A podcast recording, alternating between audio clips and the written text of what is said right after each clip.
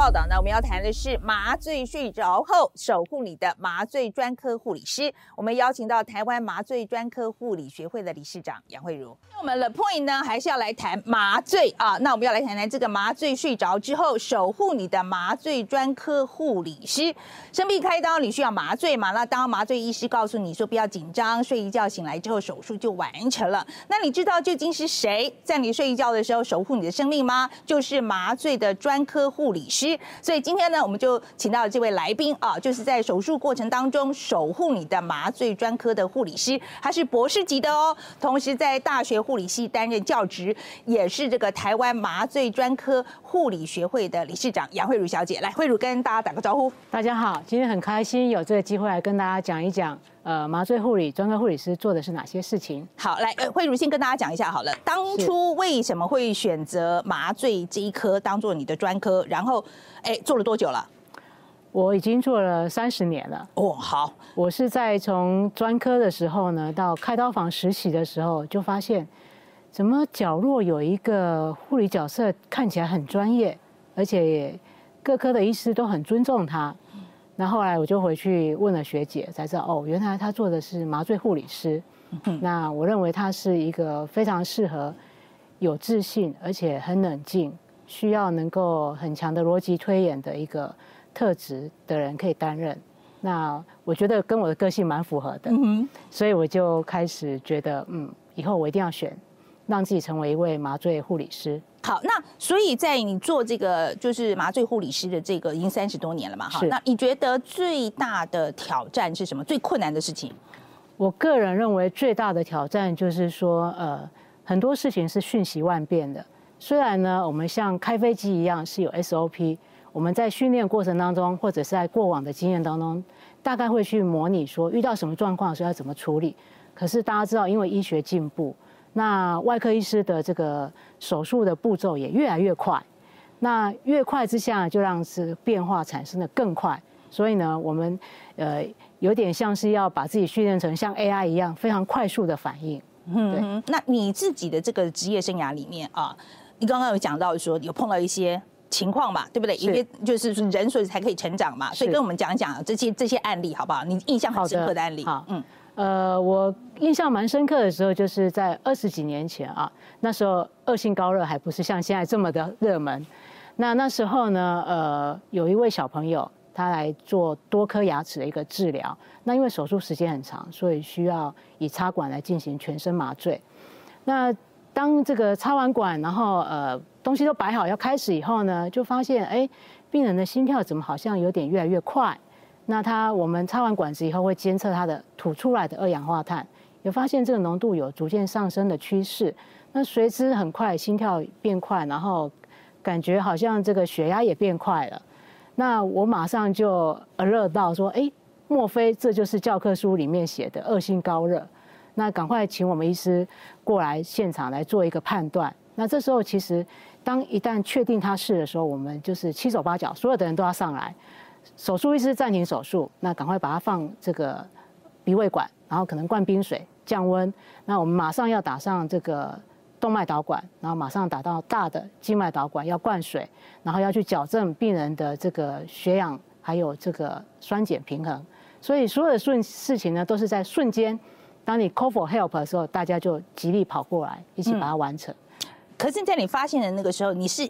自己在那边，对不对？医生其实是不在身边，是的。所以，所以你必须要，所以说，你看麻醉护理师这个多重要，就是你必须要，你如果没有注意到的话，可可能可能就来不及了，就糟糕了吧？对，因为麻醉呢，其实没有分大小，它的只是风险高低。那它有变化的时候都是瞬间的，所以我们常说，呃，麻醉护理师可能要有老鹰一半的眼神，就是你要盯着 monitor，盯着手术的进展。那甚至呢，有时候我连妈，这个手术医师讲话的语气好像感觉有点急躁，我都会觉得是不是有什么不对了？那这个我们会有抽吸管，会抽血。如果那个声音变得大声的时候，你其实比较敏锐的麻醉护理师要马上觉得是不是要淋血了，是不是在大出血了？所以呃，麻醉护理师必须要有很敏锐的一个观察力。另外呢，你要很快的去做逻辑推演。现在是不是等一下会发生什么样的状况？你要怎么样来应应？嗯哼，既然讲到这个就是开刀医师这个东西哈，是我们在做 research 的过程里面啊，我有个印象就是说，呃，其实麻醉护理师如果说开刀医师觉得 OK 的话，哈，就是他说他可以独当一面来做麻醉的相关的过程，所以麻醉医师如果说开刀医师觉得 OK 的话，麻醉医师就可以离开了，是这样的一个情况吗？呃，一般来说呢，应该是麻醉专科护理师跟麻醉专科医师一起合作执行这个麻醉，那呃。至于麻醉专科护理师觉得他什么时候可以离开，倒不是手术医师决定，而是由麻醉专科医师依照他的专业来判断。首先，他会看这个病人情况是不是有多重疾病，是不是他离开这个病人他不安心。另外呢，他当然会看这个麻醉专科护理师的伙伴是不是他值得信任的，是不是他能力足够。那其实有时候在病人情况很差的时候，我们甚至会一个手术室摆两个麻醉专科护理师。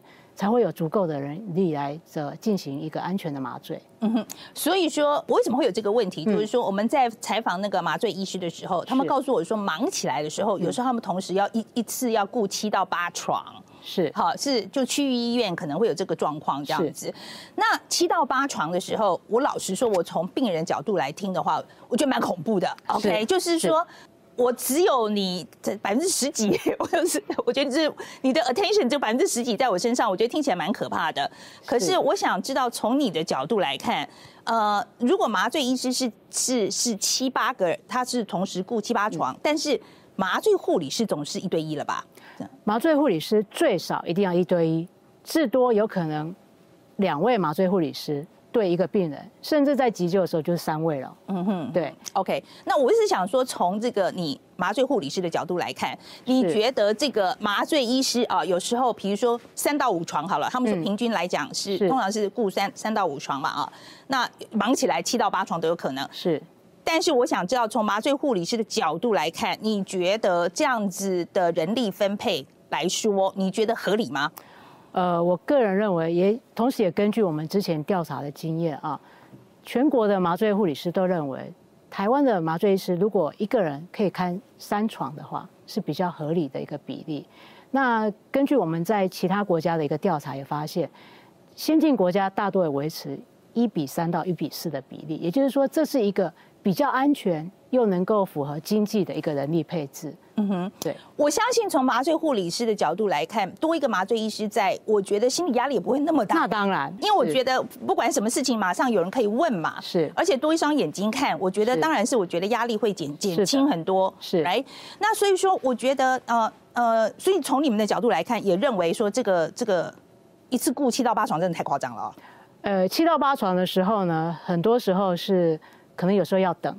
要等麻醉医师，但是一个训练有素的麻醉专科护理师呢，他会知道怎么样应应。呃，有些关键时刻可能是绝对需要麻醉医师在场才能够亲自执行的医疗业务，我们就把病人状况维持到医生来的时候，刚好可以处理这些状况。嗯哼，所以这个就是麻醉专科护理师的技巧所在。现在有没有任何情况是呃？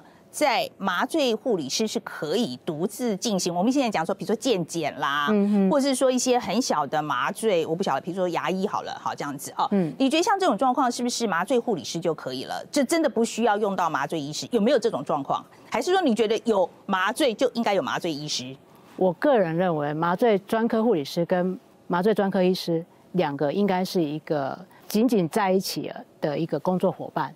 所以，任何麻醉应该同时也有麻醉专科医师在，会比较安全。嗯哼，对。所以你觉得应该是两个都要有？是。任何的麻醉？对。很小的麻醉？呃，我刚刚已经说了，麻醉不分大小，它只分风险的高低。嗯。但是您知道，麻醉因为它是使用药物来去操弄病人的生命真相，让病人在手术当中不动也不痛，甚至不记得。那这些其实都是用药物快速的去操作一些生命真相，它的风险是很高的。OK，好。那我觉得现在很多人会讲说，就是呃，我们的健保会这么便宜嘛，所以说才会这样子做这种人力的配备嘛，哈。嗯。啊，所以就没有办法说像我们讲理想中的，当然是一对一这样子啊。那现在比如说一个医生还一个护士这样子，那就做不到嘛。那我现在的意思就是说，呃，如果说在这样状况之下，嗯。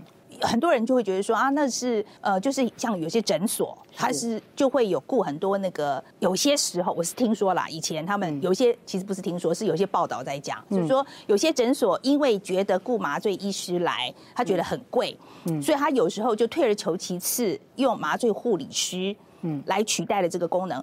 你有听过这个事情吗？在实物上这样这样操作吗？跟你一样也是听说。那因为我一直任职是在医学中心，那呃，在我们学会里面，大概呃台面上来讲的，听到都是比较正常的故事。所以我们一般来讲，我们所熟悉的就是跟麻醉专科医师一起进行麻醉的这种模式。嗯，可是有听说对不对？偶尔有听说，但我觉得那是很多年前的事情。OK，所以不普遍了哈。那现在蛮多诊所就甚至有专职的这个麻醉团队在经营。那这当中当然带领都是麻醉专科医师。嗯，就有进步了。是，其实我觉得是应该这么多年下来，其实大家也可能呃也意识比较高一点，所以慢慢有在改变了这样子。是的。好，那我另外一个要请教的就是说，呃，我觉得社会印象里面，嗯，呃，有些时候。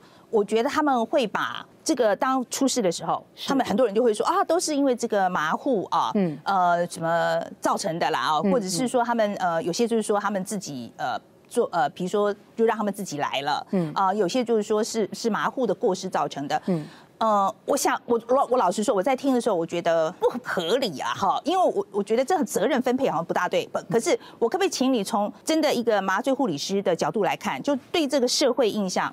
你的看法怎么样？我认为呢，这个是呃，应该是过往啊，麻醉护理师是比较沉默的，比较默默的就去承担这些事情。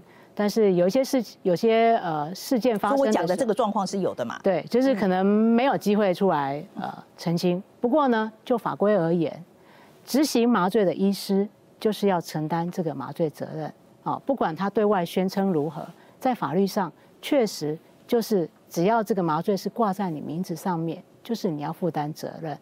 那至于呢，你跟麻醉护理师之间的合作模式是怎样，这个就是要个案来判断。嗯，对，OK。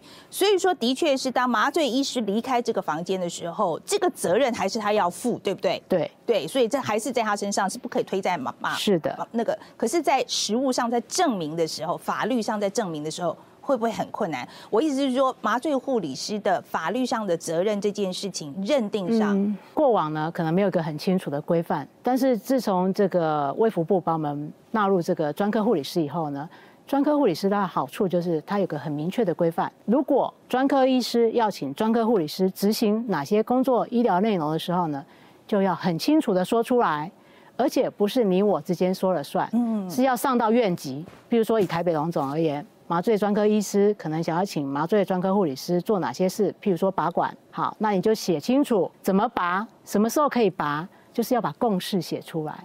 那以后呢，我们就 follow 这个共识做事，你就不能随便的去呃误判说是麻醉护理师做错，因为我们是按照这个工作规范来执行。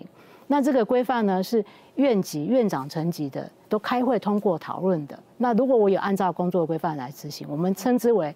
预立特定医疗流程，就是他指定这些医疗流程是我可以做的，然后我按照这些规范来做，那这样子就是同时保护了病人，也保护了麻醉护理师，更保护了麻醉医师。OK，所以在没有这个规定之前，是怎么判定这个责任的呢？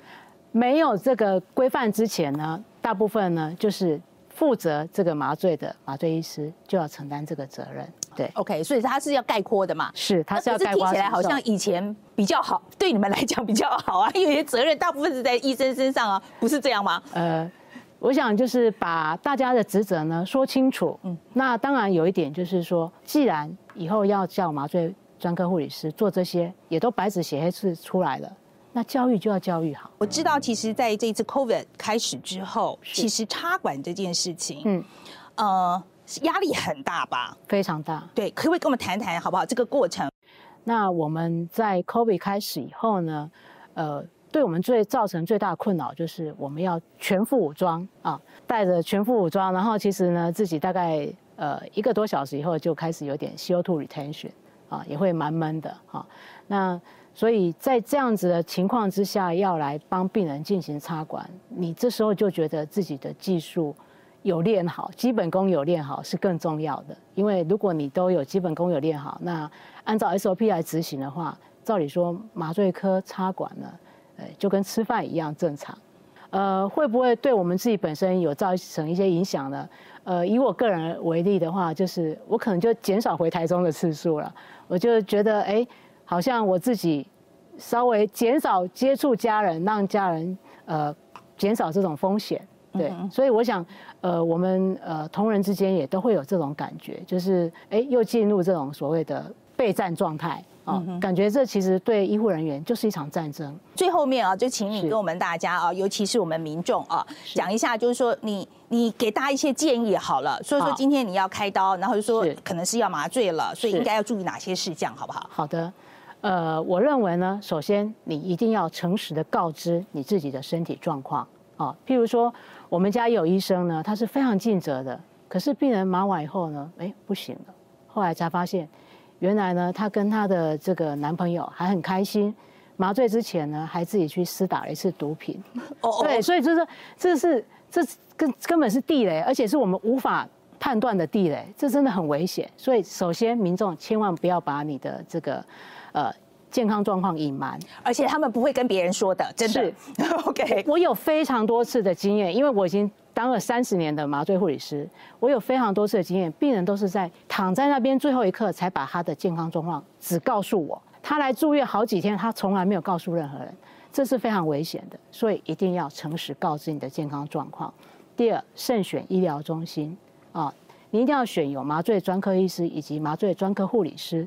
团队来进帮你一起进行麻醉的医疗院所来进行手术或者是任何治疗，这样会是比较安全的选择。包括任何检查，对不对？是的。只要要麻醉，都应该要，就是你一定要慎选你的医疗团队啦，不管大小手术这样。是的。对，好，还有没有？还有呢，呃，应该就是大家要对自己的健康负责。其实呢，我们在医疗院所里面常常看到，有的是抽烟抽的很严重。或者是过胖，但是呢，大家感觉就是反正有健保，因为就像陈如云刚刚说的，健保其实是让我们台湾医疗费用是呃过度的廉价，啊，这是一个不合理的状况，那导致大家呢忽略了自己对健康的责任。大家应该平常就要维持一个健康的生活模式，那把健保呢留在以后应当要用的时候再用。好，今天非常谢谢慧茹来跟我们谈谈啊，就是这个麻醉麻醉上面，在这个尤其是从麻醉护理师的角度来看这件事情，啊，就像慧茹讲的啊，自己的健康啊，自己要顾好一点。是，非常谢谢慧茹，谢谢谢谢。